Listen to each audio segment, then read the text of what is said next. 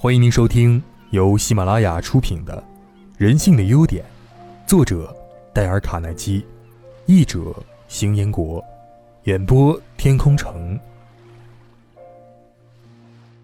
医治忧虑的秘方：看清事实。在没有以客观态度收集全部事实之前，不要先忧虑如何解决问题。前面提到的威利卡瑞尔万能公式，能否完全解决所有令你忧虑的问题呢？当然不可能。那么应该怎么办呢？答案是，我们一定要掌握以下三个分析问题的基本步骤，来解决各种不同的困难。这三个步骤就是：一、看清事实；二、分析事实；三、做出决定，然后照办。这也太简单了吧？不错。这是亚里士多德教的，他也使用过。我们如果想解决那些逼迫我们、使我们像日常生活在地狱一般的忧虑问题，我们就必须运用它。我们先来看第一条：看清事实。看清事实为什么要如此重要呢？因为除非我们把事实看清楚，否则就不能很聪明的解决问题。看不清事实，我们就只能在混乱中摸索。这是已故的哥伦比亚学院院长。郝伯特·赫斯基所说，他曾帮助过二十万学生消除忧虑。他告诉我说，混乱是产生忧虑的主要原因。他说，世界上的忧虑，大多数是因为人们没有足够的知识做出决定而产生的。比如说，我有一个问题必须在下个星期二以前解决，那么在下个星期二之前，我根本不会去试图做出什么决定。在这段时间里。我只是集中精力去寻找有关这个问题的所有答案，因此我不会去忧虑，不会失眠。等到星期二，如果我已经看清了所有的事实，一般来说，问题本身也就会迎刃而解了。我问赫斯基院长，这是否表明他已经完全摆脱忧虑呢？他说是的。我想我现在生活里完全没有忧虑。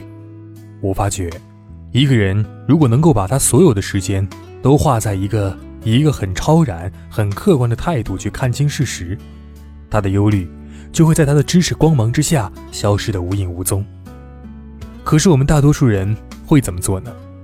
如果我们一直假定二加二等于五，那不是连做一道二年级的算术题也有困难了吗？可是事实上，世界上有很多很多人，硬是坚持说二加二等于五，或者等于五百。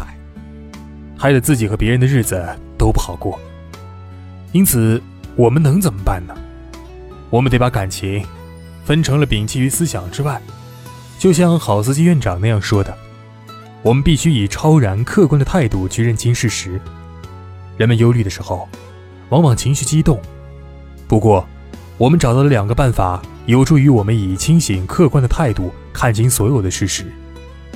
一，在收集事实时。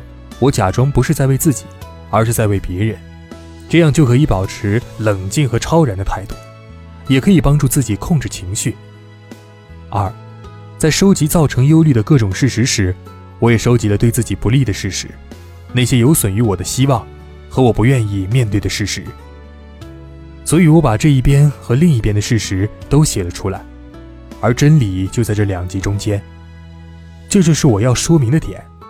如果不先看清事实的话，你我、爱因斯坦，甚至美国最高法院，也无法对任何问题做出很聪明的决定的。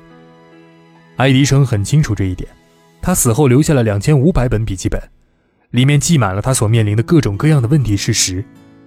所以，解决我们问题的第一个办法是看清事实。在没有以客观态度收集全部事实之前，不要考虑如何解决问题。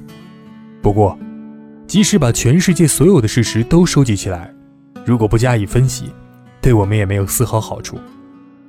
根据我个人的体会，先把所有的事实写下来，再做分析，事情就会容易很多。事实上啊，单是在纸上把问题明明白白写出来，就可能有助于我们做一个合理的决定。正如查尔斯·吉特林所说的：“只要能把问题讲清楚，问题已经解决了一半。”格兰·李屈菲是一个远在中东地区非常成功的美国商人。一九四二年，美国入侵上海，徐立飞先生正在中国。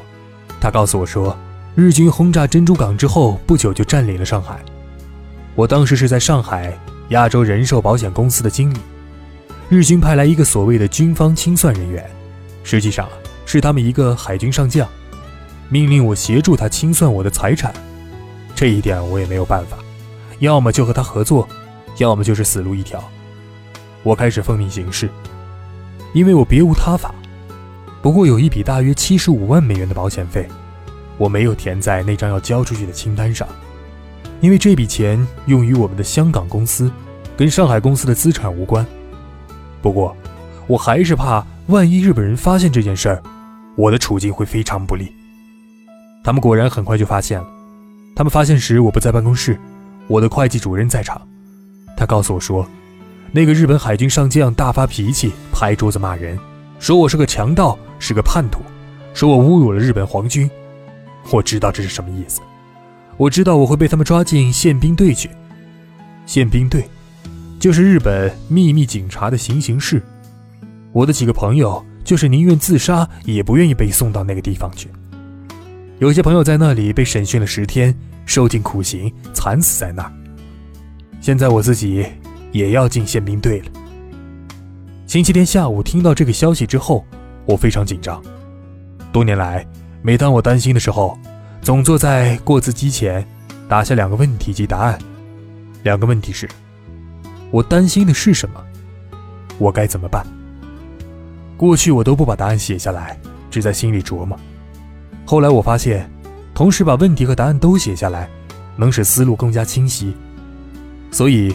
在那个星期天下午，我直接回到上海基督教会青年会的住所，取出了我的打字机，打下了这一段话：一，我担心的是什么？我怕我明天早上会被关进了宪兵队里。第二点，我该怎么办呢？我花了几个小时的时间去想这个问题，写了四种可能采取的行动以及后果。第一，我可以去向日本海军的上将解释。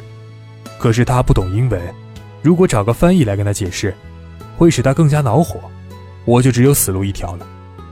第二，我可以逃走，这一点是不可能的，他们一直都在监视我，如果打算逃走的话，就很可能被他们抓住而枪毙掉。第三，我可以留在我的房间里，不再去上班，但如果我这样做，那个海军上将很可能会起疑心，也会派兵来抓我。根本不会给我说话的机会，就把我关进宪兵队了。第四，星期一早上我照常上班，那个海军上将可能正忙着忘掉那件事儿，即使他还记得，也可能已经冷静下来，不再找麻烦。即使他来吵，我仍然还有机会解释。我前思后想，决定采用第四个办法，像平常一样，星期一早上去上班。然后我松了一口气。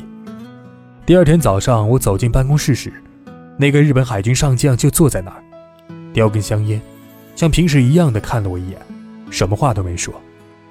六个星期之后，他被调回东京，我的忧虑就此告终。这完全归功于那个星期天下午，我坐下来写了各种不同的情况而及其后果，然后镇定地做出了决定。如果我当时迟疑不决，心乱如麻，就会在紧要关头走错一步。仅是满面惊慌的愁容，就可能引起那个日本海军上将的疑心，促使他行动的。采取以下四个步骤，就能消除我百分之九十的忧虑：一、清楚地写下我所担心的是什么，写下我该怎么办，决定该怎么办，马上照着决定去做。李兰、李屈飞诚恳地告诉我，他的成功应该归于这种分析忧虑、正视忧虑的办法。他的方法为什么这么好呢？因为它有效，还有直攻问题的核心。而最重要的是第三步，也是必不可少的一步：决定该怎么做。除非我们能够立即采取行动，否则我们收集事实再强加分析都会失去作用，变得纯粹是一种精力浪费。威廉·詹姆斯说：“一旦做出决定，当天就要付诸实施，同时要完全不理会责任问题。”也不必关心后果，在这种情况之下，他无疑把关心当作是忧虑的同义词。他的意思是，一旦你以事实为基础，做出一个很谨慎的决定，就立即付诸行动，不要停下来再重新考虑，不要迟疑、担忧和犹豫，不要怀疑自己，不要回头看。我问一位奥克拉荷马最成功的石油商人怀特·菲利普，如何把决心付诸行动呢？他回答我说：“我发现，如果超过某种限度之后，还一直不停地思考问题。”一定会造成混乱和忧虑的。当调查和多加思考对我们仍无益的时候，也就是我们该下决心付诸行动，不再回头的时候。你为何不马上利用格兰里区菲的方法来解除你的忧虑呢？第一个问题，我忧虑的是什么？第二个问题，我该怎么办？第三个问题，我决定怎么做？第四个问题。我什么时候开始做？